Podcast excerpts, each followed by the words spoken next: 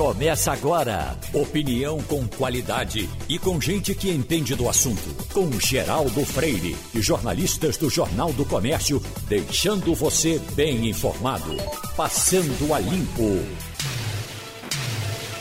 Passando a Limpo começa e tem Fernando Castilho, Romualdo de Souza e Wagner Gomes.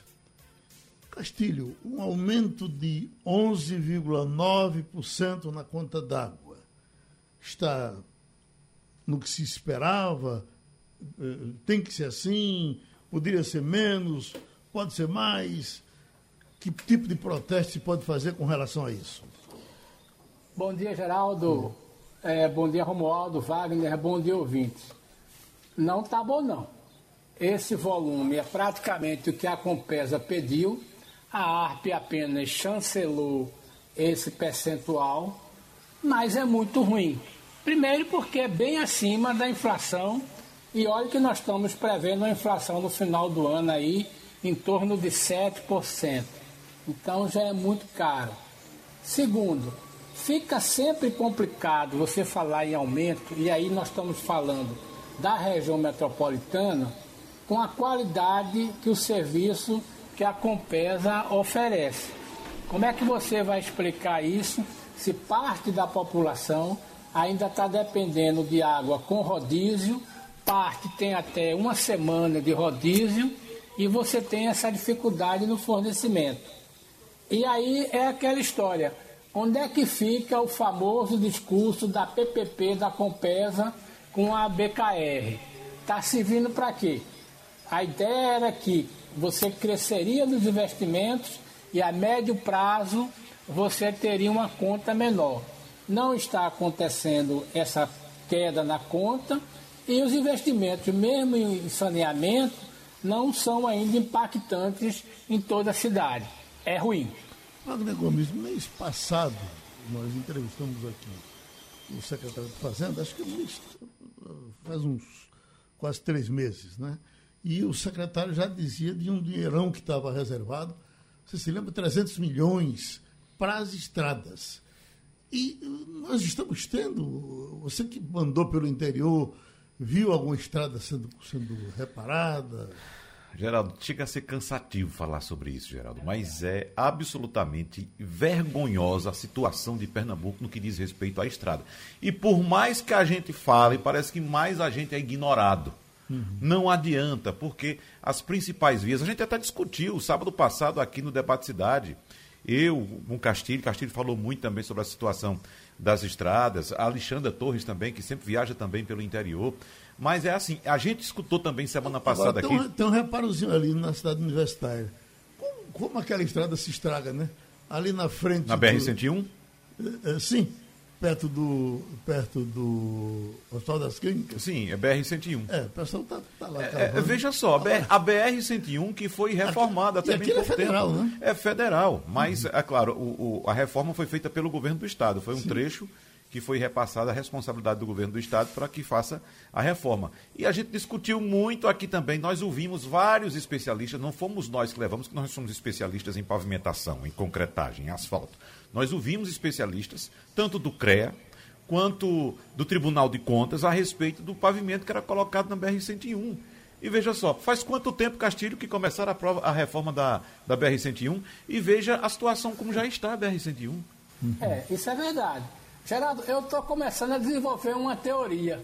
Eu acho que a, é, a umidade relativa do ar e a água de Pernambuco não servem para fazer agregado de asfalto, porque a água que é colocada de alguma forma nessa mistura do piche não deve dar boa coisa, sabe? Uhum. Porque é impressionante como na Paraíba você tem um asfalto de melhor qualidade, em Alagoas você tem, no Ceará você tem, no Rio Grande do Norte, mas em Pernambuco não tem. Na minha concepção, eu acho que deve ser a água e a umidade relativa do ar para a gente ter uma qualidade tão ruim do asfalto que a gente faz aqui. Pode Só pode ser isso. Pode até ser, Castilho, mas eu vou acrescentar o que Pernambuco não tem também: vontade de fazer, interesse.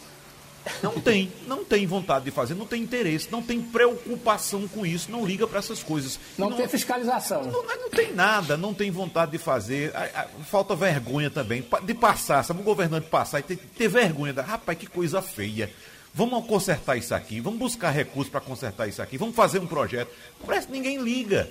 A gente recebe gente do mundo todo aqui. O pessoal deve ficar aqui de é, boquiaberto. Ontem eu estava falando, inclusive, com um comunicador de São Paulo que já passou por aqui, e, e eu, eu, lembrava muito da, da, situação que ele apontava. Ele dizia, rapaz, como é que vocês andam nessas estradas aqui? Que coisa horrível. Entendeu? Então é uma coisa absurda. E falta isso também, sabe, Castilho? Além, a gente pode até é, é, levar em consideração essa sua teoria, que é bom pontuar também o seu tom de ironia nessa é uma sua. Gozação, né? né? Exatamente. Mas assim, falta vergonha também, sabe? Vontade de resolver. Agora eu tenho visto muitas intervenções da Prefeitura do Recife em diversas ruas aí da cidade. Uh, tem alguns concertos aí importantes. Uh, me parece que uh, aquele pré-inverno pré que a prefeitura ia, gostava de fazer, parece que está tá mantendo esse, esse. Oi. Tem uma coisa interessante. Eu não sei se o nosso ouvinte sabe, mas a prefeitura é, recebe o grande volume de dinheiro de multas que aplica na Compesa pelo fato da Compesa abrir a, a, o asfalto e não consertar adequadamente. No ano passado, se não me engano, foi o ano passado, a Prefeitura do Recife pagou, eh, cobrou, desculpe, da Compesa, quase 2 milhões de multas de serviço mal feito. Ou seja, é uma situação tão absurda que, primeiro, é, você tem uma baixa qualidade na execução do asfalto na cidade do Recife, em todo o estado, mas você tem essa, essa é, desorganização dos, dos entes né, que cavam um buraco. Então, por exemplo, toda vez que o fornecedor da Compesa abre uma, um buraco, um quadrado e conserta a água, né, ele não repõe aquele agregado adequadamente. E aí a prefeitura vai lá e multa. Veja que situação nós chegamos. A Compesa paga multas à prefeitura do Recife pelo serviço mal feito que seus empreiteiros fazem. Eu acho que tem que começar a pensar numa coisa mais, mais séria, né? Das duas partes, tanto da prefeitura como do, do da, da. É, é impressionante como isso acontece há tanto tempo e nunca houve um entrosamento. É, é, uma coisa de doido. Geraldo, há algumas semanas, poucas semanas, eu fui visitar um, um, empresário, amigo nosso que você conhece, daqui a pouco eu vou lhe dizer no intervalo também quem era, e ele estava profundamente irritado. Eu pensei que cheguei lá, é, tinha quebrado alguma coisa na, na, na empresa dele, ele estava com algum débito, alguma conta alta para pagar. Mas não, depois eu descobri, conversando com ele com calma, que a preocupação dele, sabe o que era? Um buraco que a Compesa abriu na porta da empresa dele e deixou lá. Uhum. E deixou lá. Os clientes não podiam entrar na empresa. Veja só que coisa.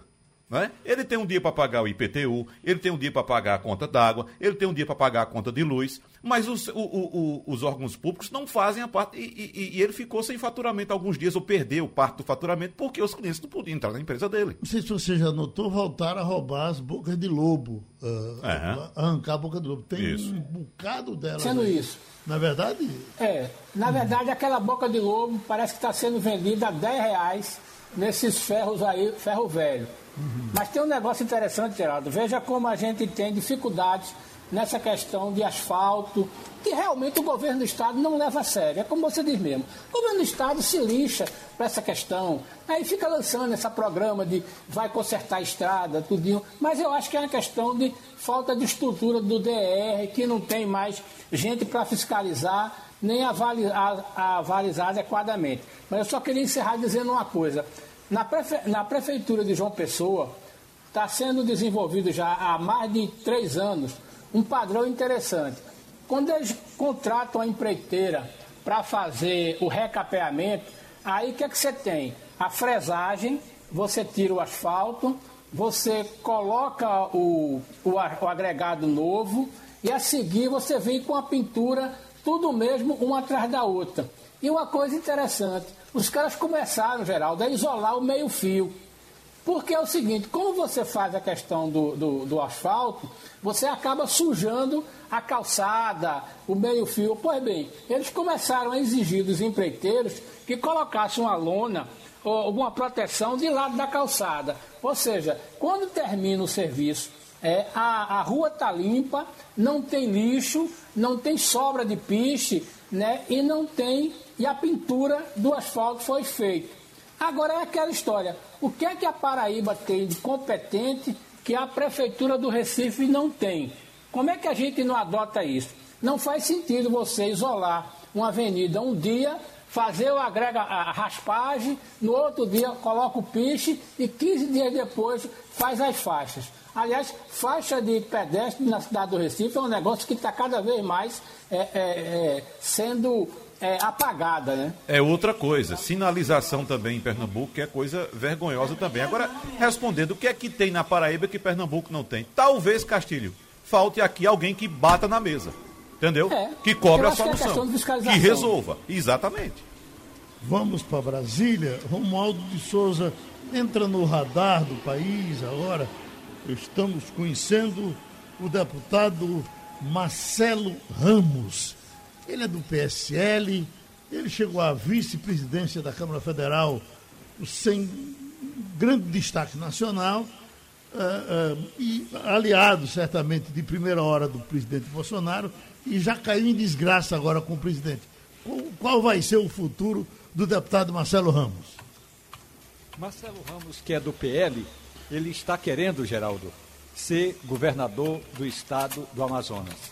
É um parlamentar que estava, digamos assim, negociando ter um cargo importante. Ele já havia sido relator de alguns projetos, ele já havia relatado medidas provisórias mas é aquele negócio. Você vai começando aos poucos e ele era bem aliado do então presidente da Câmara, Rodrigo Maia. Porque o negócio funciona mais ou menos assim, Geraldo. O presidente da Câmara recebe a medida provisória e aí já pensa, eu vou dar essa relatoria para tal deputado, porque aí a gente começa a se fortalecer. E foi assim que Rodrigo Maia ajudou a fortalecer o nome da, do deputado Marcelo Ramos. Agora, Marcelo Ramos, como vice-presidente da Câmara dos Deputados, ameaçou pegar todos os mais de 130 processos de pedidos de impeachment é, contra, na verdade a palavra não é processo, requerimentos de pedido de impeachment contra o presidente da República, justamente, segundo ele, para analisar para ter uma noção caso um dia ele venha a assumir a presidência da Câmara. Porque deveria ser assim, transparente. No mínimo, os integrantes da mesa diretora da Câmara deveriam conhecer os processos, mas a maioria nem sabe quais, quais e quantos são esses processos. E isso deixou o presidente Bolsonaro, de certa forma, irritado. E aí Bolsonaro jogou no lombo do deputado Marcelo Ramos a responsabilidade pela aprovação do fundão.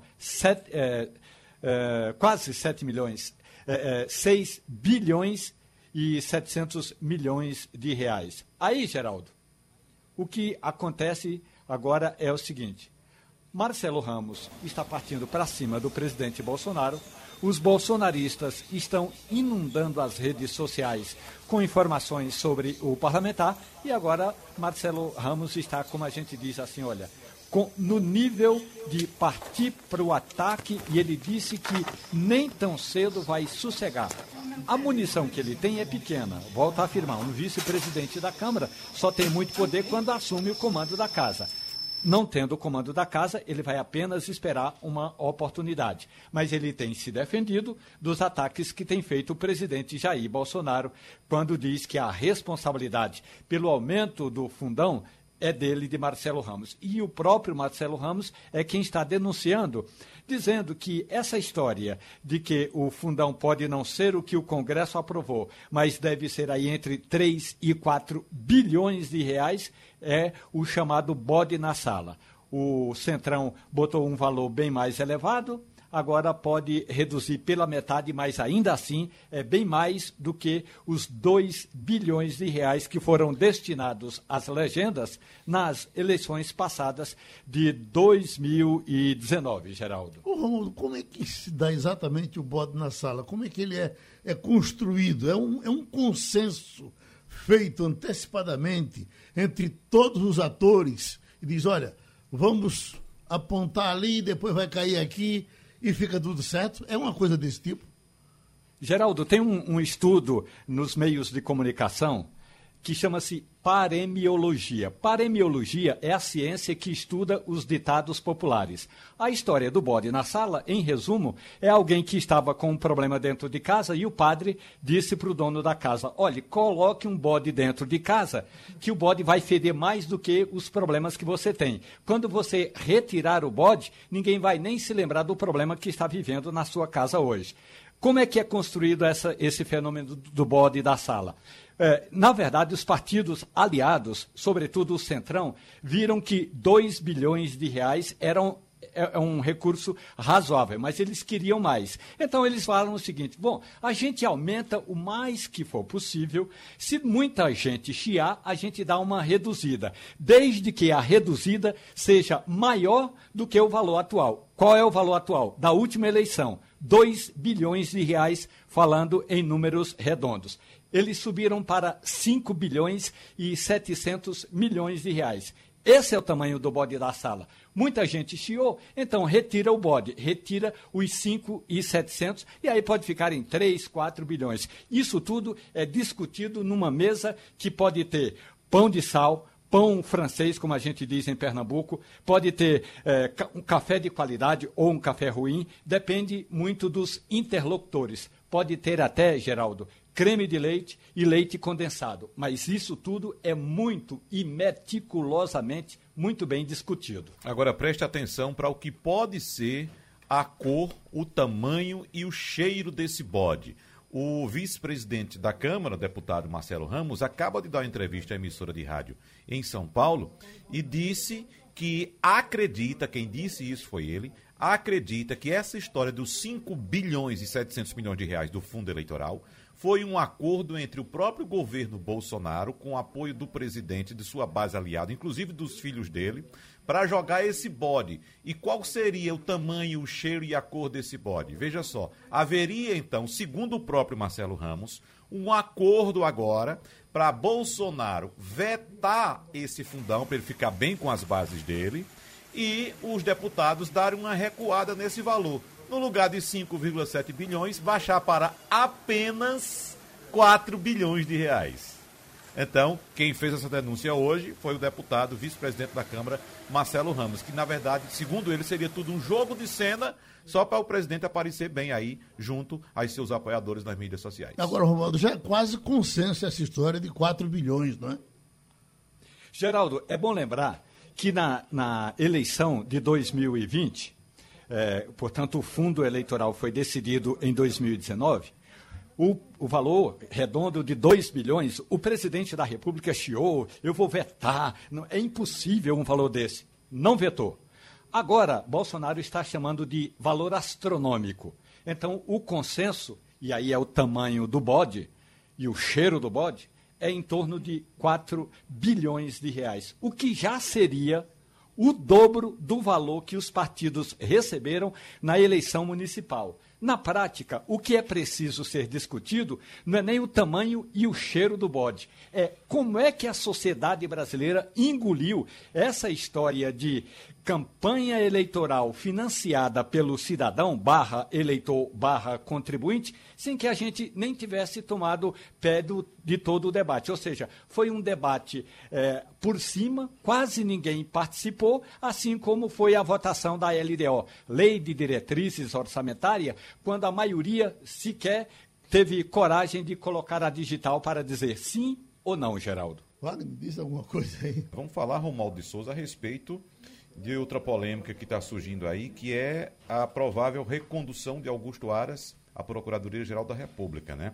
Os procuradores, como sempre, apresentaram ao presidente da República uma lista tríplice para o processo de indicação para o novo Procurador-Geral da República, mas o governo já sinalizou, o presidente da República, na verdade, já sinalizou que Augusto Aras será reconduzido ao cargo em detrimento dessa lista tríplice. Agora, Romualdo, o que chama a atenção é com que facilidade o Senado vai aprovar, tem que ser Câmara e Senado, né? o Congresso, com, com que facilidade eles vão aprovar a continuação de Augusto Aras, porque Augusto Aras foi o, a, a, a, bomba que explodiu a, a Lava Jato uhum. e interessava ao executivo, a grande parte do legislativo. Isso é um assunto que morre e morre porque nasceu da cabeça de, de, de Augusto Aras. Geraldo, Augusto Aras tem mandato até setembro. O presidente antecipou a indicação ou a recondução de Augusto Aras, e ele, como ele gosta de usar a palavra, ele está pouco se lixando para a lista tríplice dos procuradores, portanto, ignorou mais uma vez a lista tríplice dos procuradores, e aí reconduziu Uh, uh, Augusto Aras. Essa recondução precisa passar por uma sabatina na Comissão de Constituição e Justiça e depois uma votação no plenário do Senado. Tudo isso votação secreta. Ninguém sabe quem é contra nem quem é a favor. Na minha avaliação, Augusto Aras vai ter muito mais votos agora do que no passado, porque agora Augusto Aras foi muito condescendente com o grupo que manda no é, o que tem maioria no Senado Federal, que é o Centrão. E o que é um, um procurador condescendente? Geraldo, dê uma olhada. Quantas vezes Augusto Aras é, instigou, ou mandou apurar, ou mandou abrir processo de investigação contra parlamentares? Duas vezes. Quantas vezes Augusto Aras passou a mão na cabeça do presidente da República? Três vezes. Uma delas, ele foi obrigado pela ministra Rosa Weber do Supremo Tribunal Federal a retomar o pedido de abertura de investigação na denúncia denúncia de senadores que acreditam que Bolsonaro cometeu crime de prevaricação. Portanto, Augusto Aras é o procurador da República dos sonhos do presidente Jair Bolsonaro e é o procurador-geral da República de muita gente graúda na Comissão de Constituição e Justiça, inclusive o presidente, e no plenário do Senado. Pode apostar aí, eu aposto um quilo de café de Taquaritinga do Norte, de preferência um fermentado. Ele vai ter mais voto do que na primeira indicação, Geraldo. Agora, existe uma expectativa também, Geraldo, de que o Procurador-Geral da República esteja um tanto ressabiado com o governo, ou chateado com o presidente da República, pelo fato de não ter sido indicado ao Supremo Tribunal Federal, que era o sonho dele. Mas há tempo ainda, né? É, ainda há tempo. É por isso que talvez ele é isso que, que, se fala nos bastidores. Por isso que talvez ele esteja. Não, a próxima, a próxima um vaga é em, em 30. É, não, mas pode. Vamos, acho que geral está levando em consideração a possibilidade de André Mendonça não ser aceito pelo Senado, não ser aprovado. Ah, né? Pode ser, é essa possibilidade, que eu acho que, inclusive, muito remota, inclusive. Até porque os próprios ministros, alguns ministros do Supremo Tribunal Federal, estão fazendo, inclusive, campanha em uhum. prol do, do, do magistrado André, André Mendonça. Mas a expectativa, o que se fala nos bastidores, o que se comenta, é que, por causa dessa não indicação de Augusto Aras ao Supremo Tribunal Federal, ele procure agora, talvez no segundo mandato, ser mais, digamos, independente do governo e não, são, não ser tão partidário como ele foi até agora. É o que a gente. O, o Castilho, vai nesse, nesse caso, parece que foi fuzilado mesmo o discurso ético, porque uh, os outros procuradores, desde aquele doentinho que, que eh, nomeado por Lula, que botou para arrombar, né? Manuel, não sei de quê. Depois o que parecia com o Jô Soares. Né? É, Janot? Depois, não, é, é, é, não, antes de Janot, não tinha o, o gordinho? Gugel. Ah, o Gugel. Gugel, né? Eram, eram, eram carne de pescoço, né? Aí chegou, chegou Augusto Aras, chegou doce, doce, doce. Então, o discurso ético me parece que não sei se fará parte da próxima eleição, Castilho é, tem uma coisa que a gente tem que reconhecer.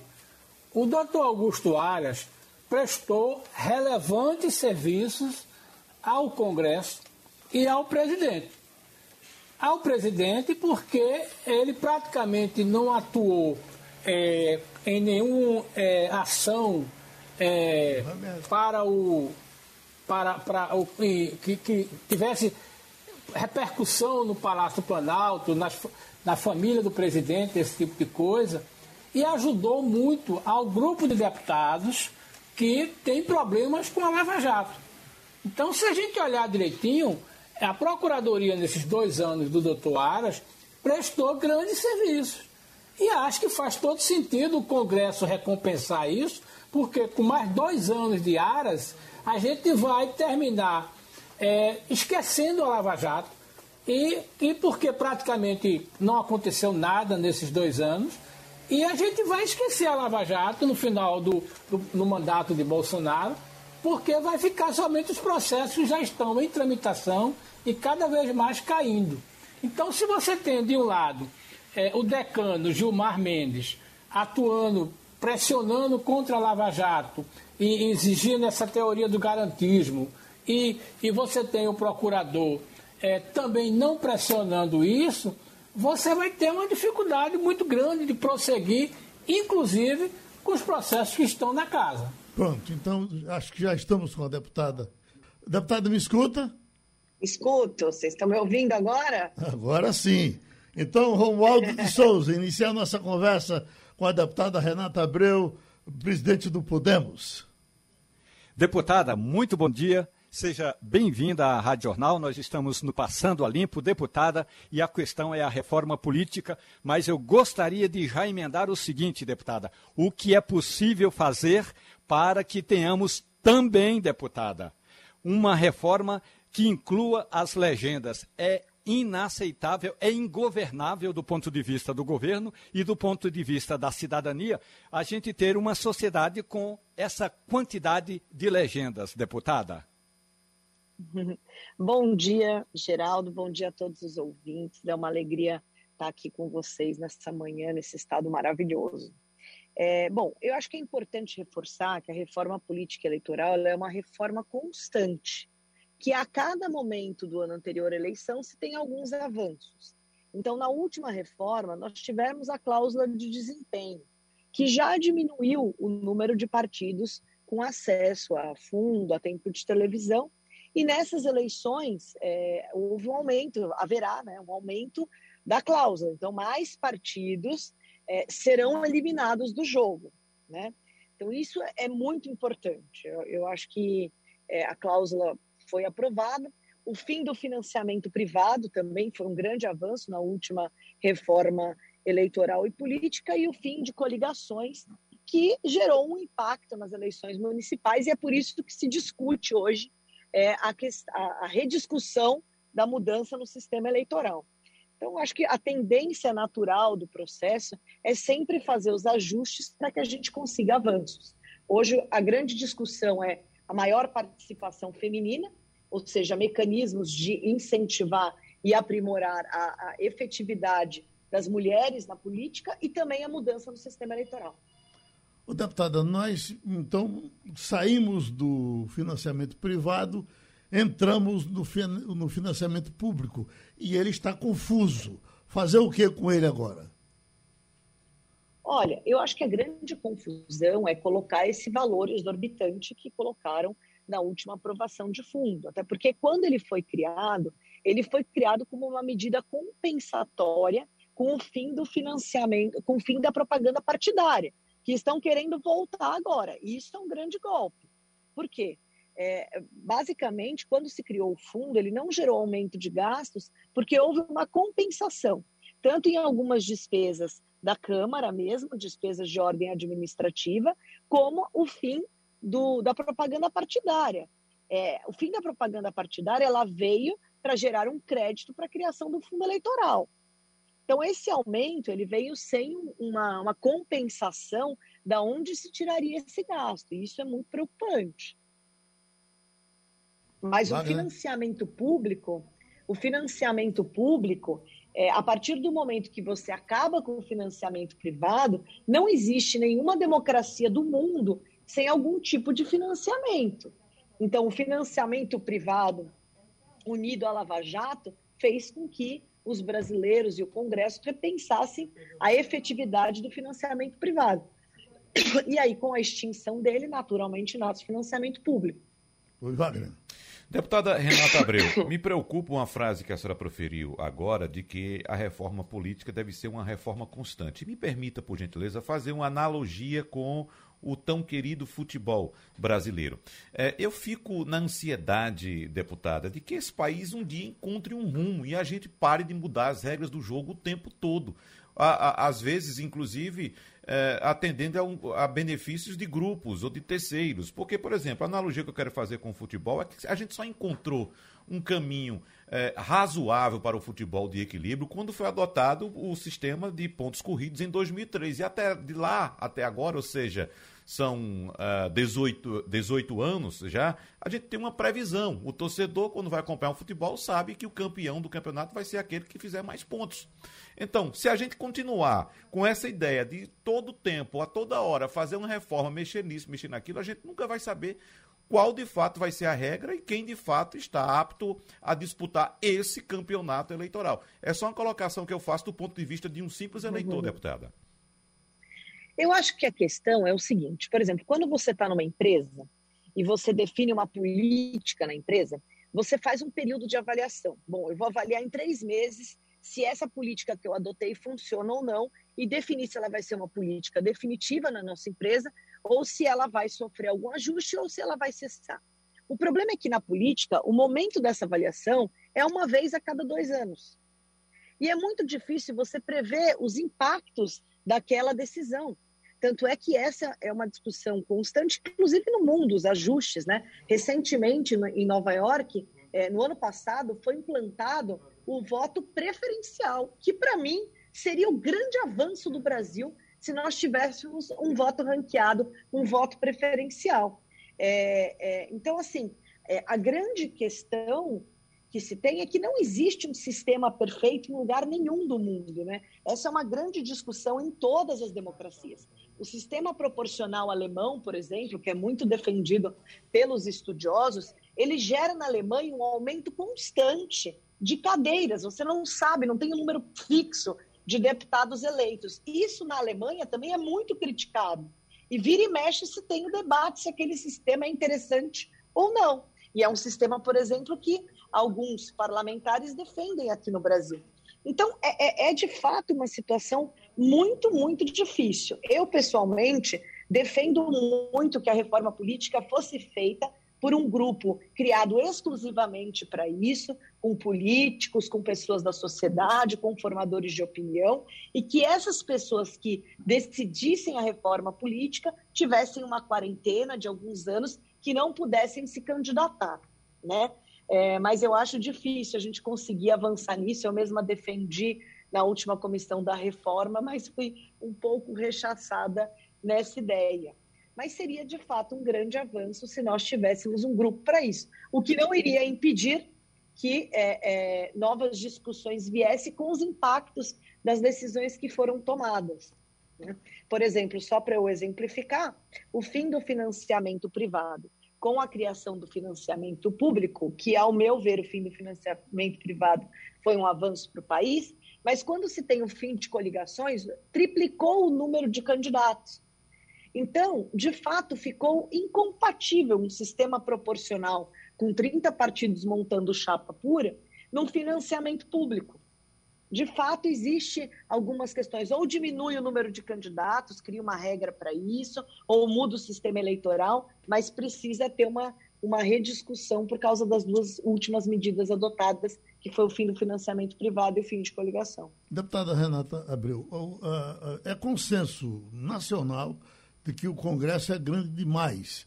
A gente já tem muita gente falando disso, inclusive dentro do próprio Congresso e a senhora do Podemos e o, senador Álvaro Dias já tem dois ou três projetos de, de redução do, do, do, do, Congresso, do número de deputados, do, do número de senadores, para dar uma enxugada nesse negócio. Eu lhe pergunto, um assunto desse prospera na reforma política? Não. E, assim, é muito triste, porque eu também acho, sinceramente, que é, eu acho que a democracia é muito importante, eu defendo, eu defendo um pluralismo político, é, um pluralismo partidário. Né? Eu acho que tem muitos partidos, tem, mas também poucos não é bom para a democracia. É, então, é bom sim ter um número de representantes. Representação é sempre boa, é sempre positiva. Mas, de fato, eu acho que são muitos. E a gente que está ali na casa, a gente vê que não é produtivo, porque muitas vezes a discussão fica, fica, fica e não se conclui as coisas, né? É, tanto é que o judiciário tem é, é, ocupado um espaço de ativismo, muitas vezes porque o legislador deixa de fazer justamente por não ter consenso. Então, sou favorável, acho que reduziria, inclusive, gastos, né? o número de senadores mesmo, que é um do projeto do senador Álvaro Dias, eu não acho que precisaria ter três senadores por estado, é, mas não passa. Sinceramente, é muito difícil é, passar no Congresso, por isso que eu acho que deveria ser um grupo eleito para se debater reforma política, sem que ele disputasse as regras do jogo ou tivesse interesse nisso. Fernando Castilho, vamos fechar? É, deputada, é, uma das coisas que mais tem provocado debates é a sua proposta do inclusão do famoso distritão misto. É, e eu estava vendo aqui, é, a senhora foi eleita como a mais votada da coligação que a senhora participou na última eleição, né, é, e, é, que faz parte o PMB, o PHS e o Podemos, e aí a dúvida fica isso. É, esse sistema não vai, na verdade, colocar celebridades, né, porque pessoas que têm mais recursos, é como defender esse projeto do Distritão, se na verdade você põe quase metade de estrelas e metade de coligação. A minha pergunta é, nesse projeto a senhora teria condições de, de se eleger também? Bom, o sistema distrital misto, que é o que está sendo proposto no nosso relatório, ele é o sistema mais defendido por todos os especialistas e o sistema mais adotado em todos os países do mundo. É importante ficar claro isso. Ele, é, essa história que, é, é, essa crítica que você falou, não fazem ao distrital misto, eles fazem ao distritão, que é o modelo proposto como transição, ou seja, seriam os mais votados, né? É, é quando falam favorece personalidades, vamos lá. Hoje o sistema já favorece. Vamos ser objetivo. Hoje as pessoas já votam em pessoas. Que diferença vai fazer o sistema distritão ou distrital ou, ou o proporcional como é hoje? Favorecer personalidade, favorecer quem tem dinheiro, favorecer quem tem mandato. Todos os sistemas favorecem. O único que não favoreceria é o de lista fechada, que na minha leitura o brasileiro jamais aceitaria, porque ele gosta de votar em pessoas. Existe esta cultura. A diferença é que o sistema proporcional atual, aquela celebridade que é favorecida, ela é usada pelos partidos para puxar outras pessoas que muitas vezes nem voto têm. Vou dar o exemplo do próprio Tiririca em São Paulo, que fez um milhão e tralala mil votos e levou com ele um monte de deputado com muito menos voto de outros com maior representação. Isso é justo? Isso é o que a população quer? Né? Então, assim, quando as pessoas falam assim, ah, o distritão desperdiça votos. Mas peraí, será que o cara que votou no candidato A, ele aceitava eleger o B até do mesmo partido? Não, porque não existe uma cultura partidária, existe o voto individual.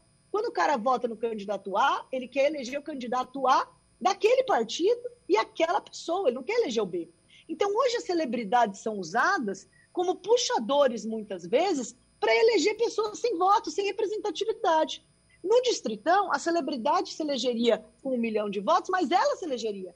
Ela não carregaria outros. Né? Mas esse Distritão é o sistema de transição. O Distrital misto que você falou, ele é uma mescla.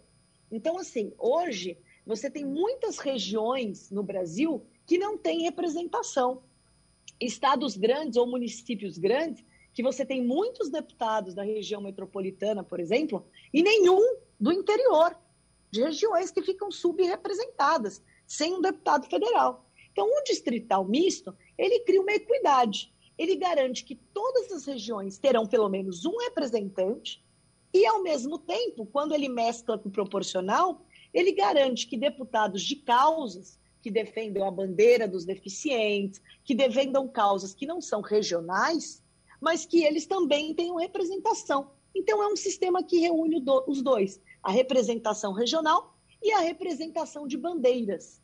É o sistema mais defendido pelos especialistas e é o que está sendo proposto no nosso relatório. Pronto, deputada Renata Abreu, foi muito bom ouvi-la, que a senhora tenha uma boa passagem aqui pelo nosso estado. Sabemos que a senhora está acompanhada do deputado Ricardo Teobaldo. Se ele levar a senhora em Limoeiro, peça para comer uma vaca atolada. Então, muito obrigado.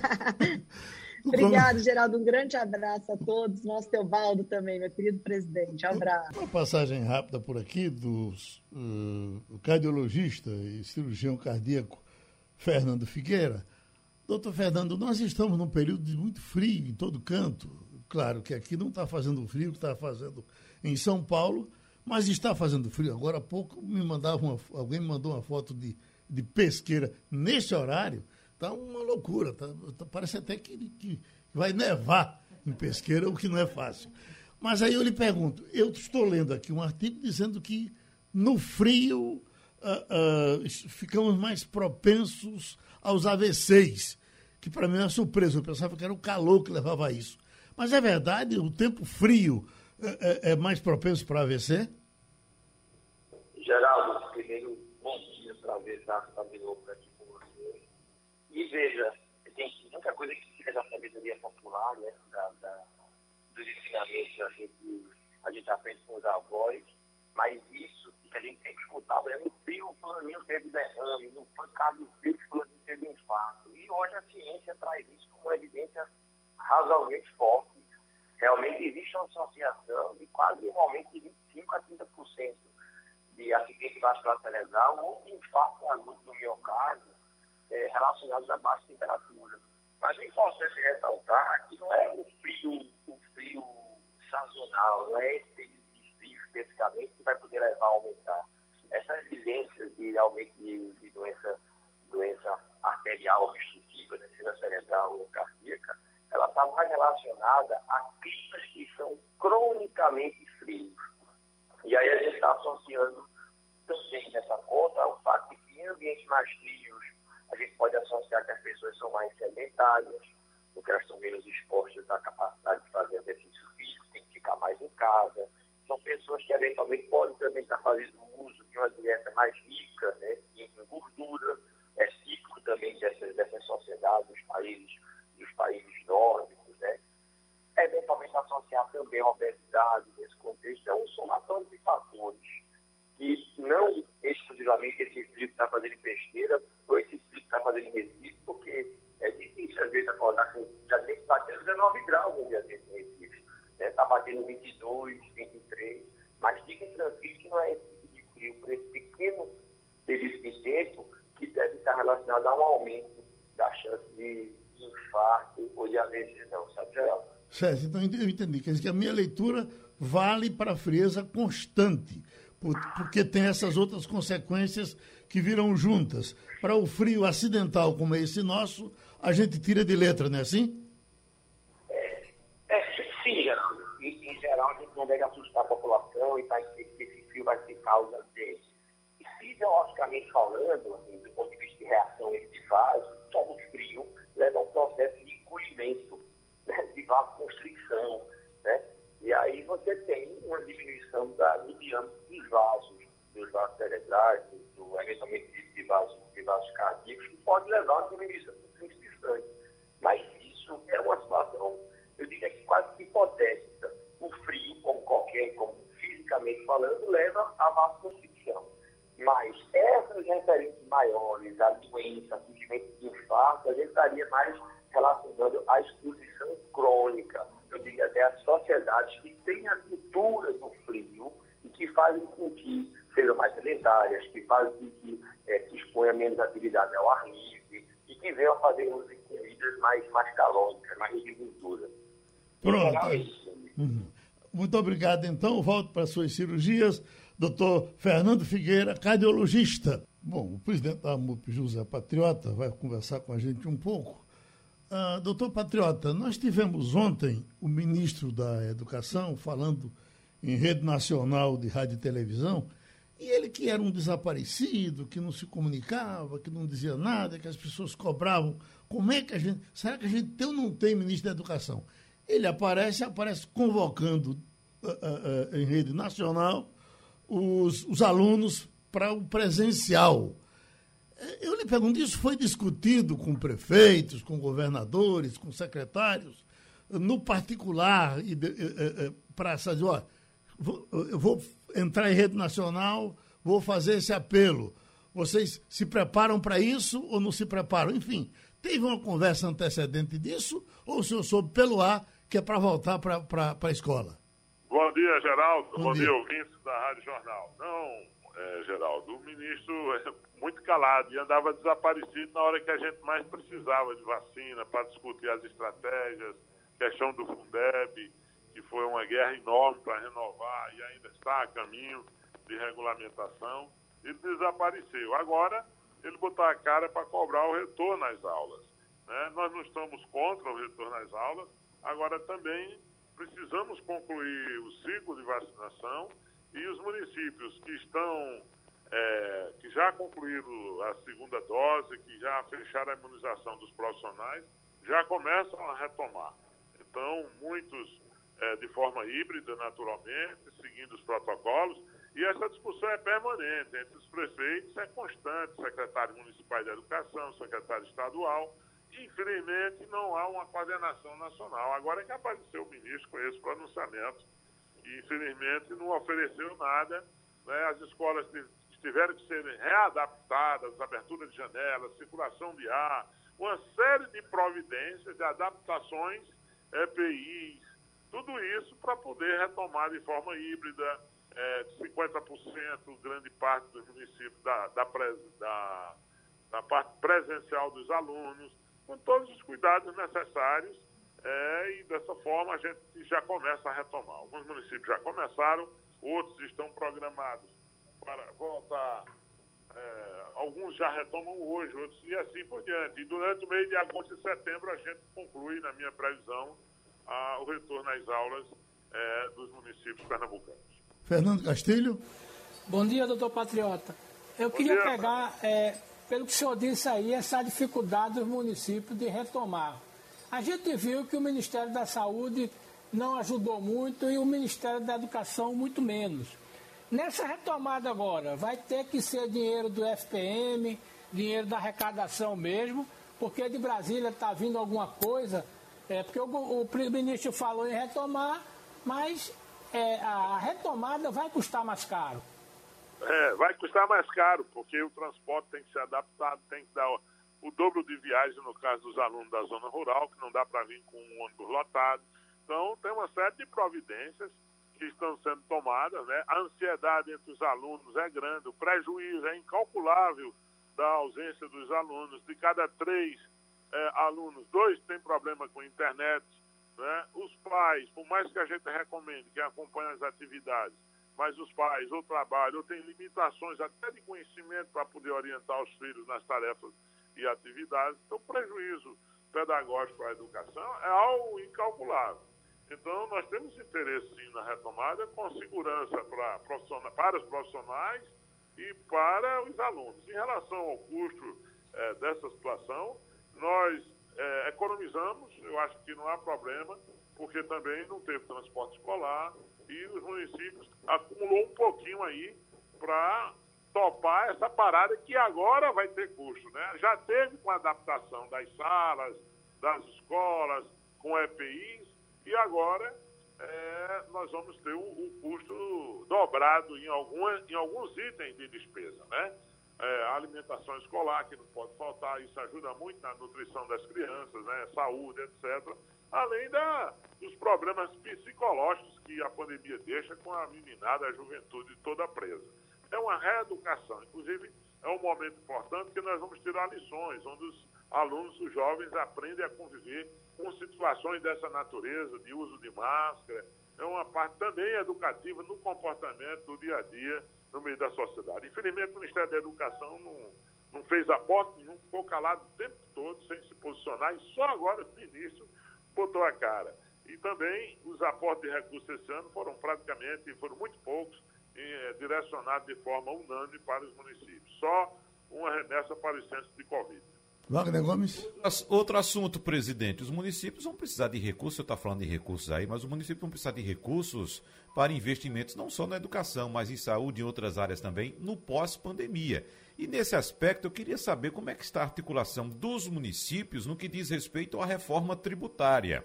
Porque a gente está acompanhando aí na discussão, uma apresentação, inclusive já por parte da equipe econômica do governo federal, de uma redução do imposto de renda. E a gente sabe que o imposto de renda faz parte da base de composição do Fundo de Participação dos Municípios, o FPM. 22,5% dos recursos vem do imposto de renda. Ou seja, como é que está a articulação dos municípios para evitar que, principalmente, aqueles pequenos municípios que defendem, sobretudo, do FPM, não venham a sofrer nesse, nessa recuperação do pós-pandemia? Colocação e pergunta, Wagner, muito oportuna. É, o governo federal mudou a estratégia da reforma tributária, que estava muito avançada num projeto integrado, de conjunto. Né? Então, nós estamos. Aí ele resolveu fatiar a reforma. Então, nós estamos com dois projetos em plenário, que o presidente da Câmara resolveu botar direto para o plenário, sem passar nas comissões, atropelando o processo legislativo e isso atrapalhando esse debate, ainda mais com pandemia e à distância. Veja que situação onde tira 13 bilhões, esse projeto que você fala aí, do imposto de renda e, do imposto de renda, onde desonera por um lado, mas tira exatamente de Estado e município. Só a prejuízo dos municípios são 13 bilhões. Então, é, e a parte de, de taxação sobre lucros e dividendos não compensa o buraco que está fazendo o município. Nós estamos nos posicionando contra é, essa situação. E do mesmo jeito, ele está com outro CBS, que é o de contribuição, que está em plenário também, esses dois projetos, onde coloca a contribuição, pega o PIS e CONFINS e unifica, né, bom, muda de nome, faz uma alíquota única e é, é, substitui, mas é só para ele, resolve o problema dele. Dos municípios, não. Então, é, contribuição, município, Estado não participa.